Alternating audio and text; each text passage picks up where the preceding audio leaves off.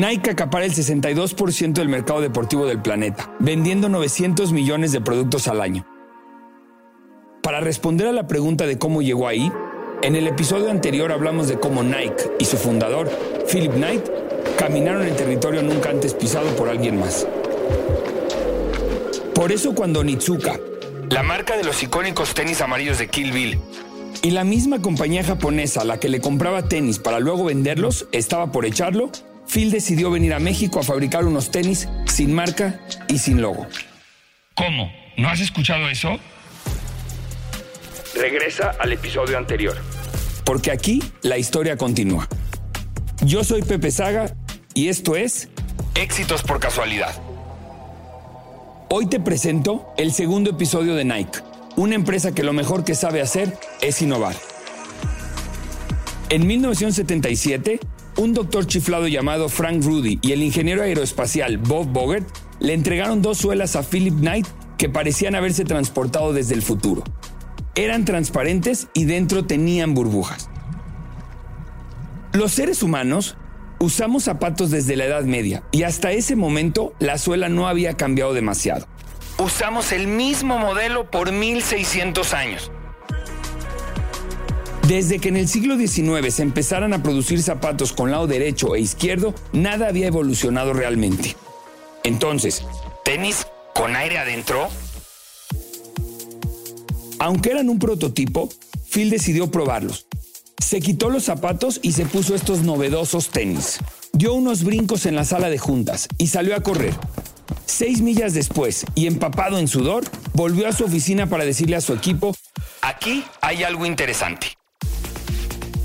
Al parecer habían encontrado el nuevo modelo. Los tenis que llevaron esa suela se llamaron Nike Tailwind y para 1978 eran increíbles.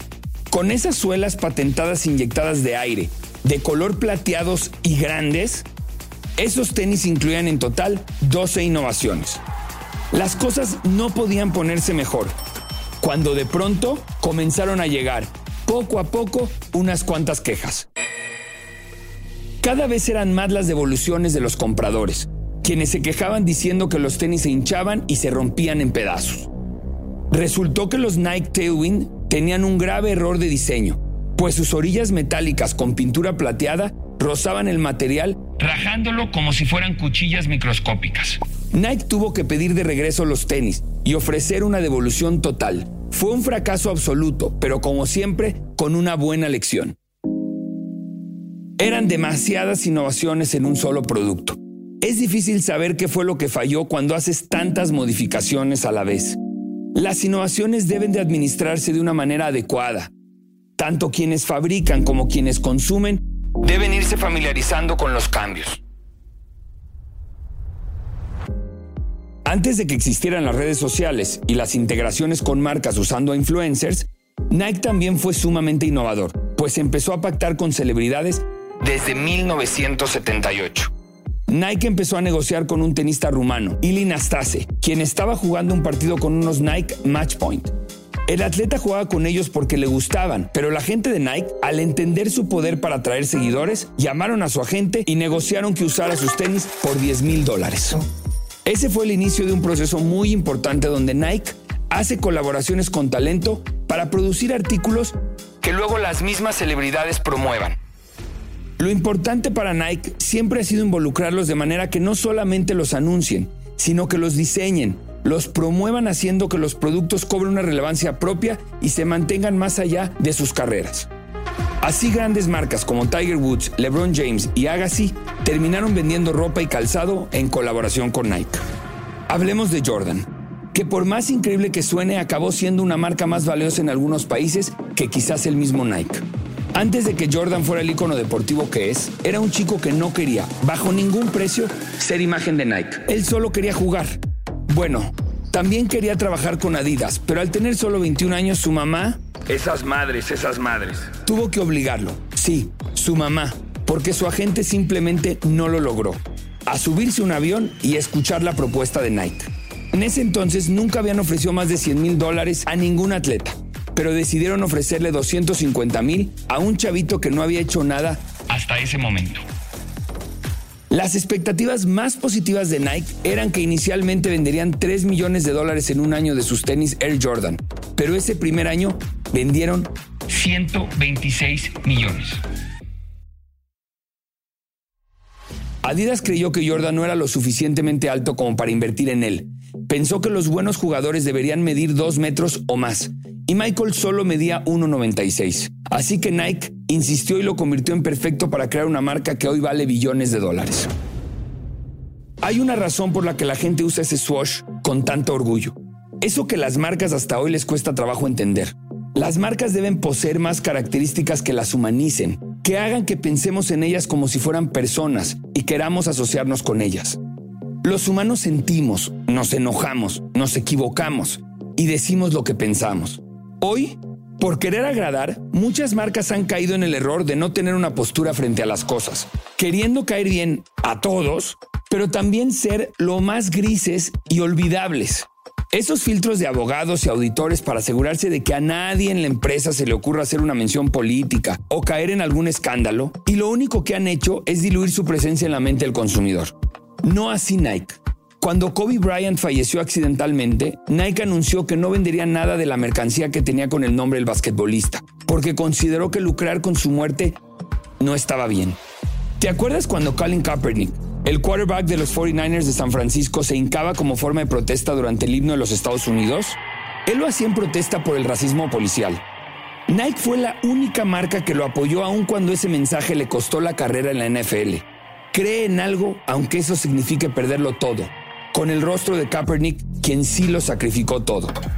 La NFL le habrá cancelado su contrato mientras que amenazó al resto de los jugadores, pero Nike lo puso en pie como símbolo de lo que creía. Las declaraciones del presidente en turno contra Nike hicieron que el valor de sus acciones bajaran a una tercera parte de lo que valen hoy. Nike es otra versión de la historia de David y Goliat. En la historia, Goliat es un gigante que para protegerse utilizaba una armadura que pesaba más de 50 kilos. Él tenía tres armas letales para combatir cuerpo a cuerpo, de cerca. De pronto apareció David sin armadura porque sabe que no puede caminar con esa cosa puesta y en lugar de eso recoge cinco piedras del suelo. Él corrió hacia Goliat, porque sin la armadura conservaba velocidad y podía moverse.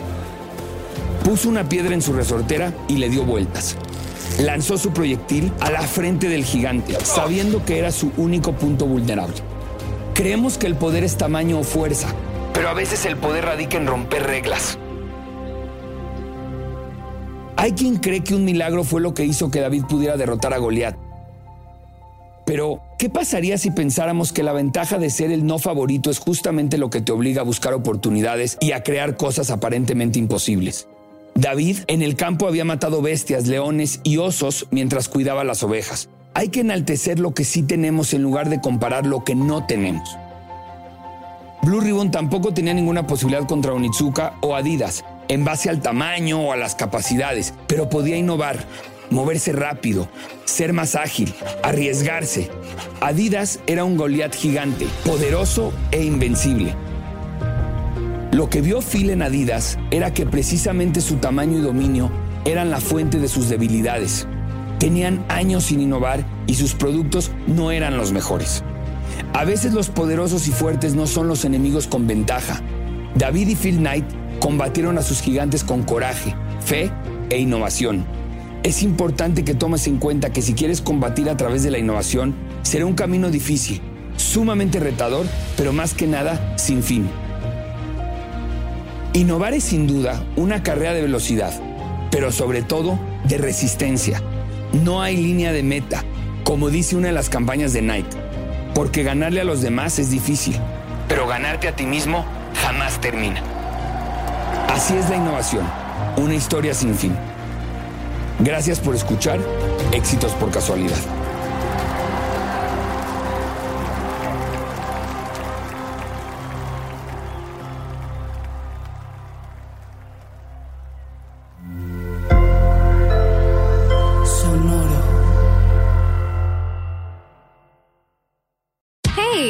Have you ever used Cheapo Air? For years, and I really like it. With Cheapo Air you can book online, use their app, or even over the phone. They've got great prices on over 500 airlines and millions of accommodations. They're my go-to for travel planning. And if you join their Club Miles program, you can earn points to save on the cost of your travel.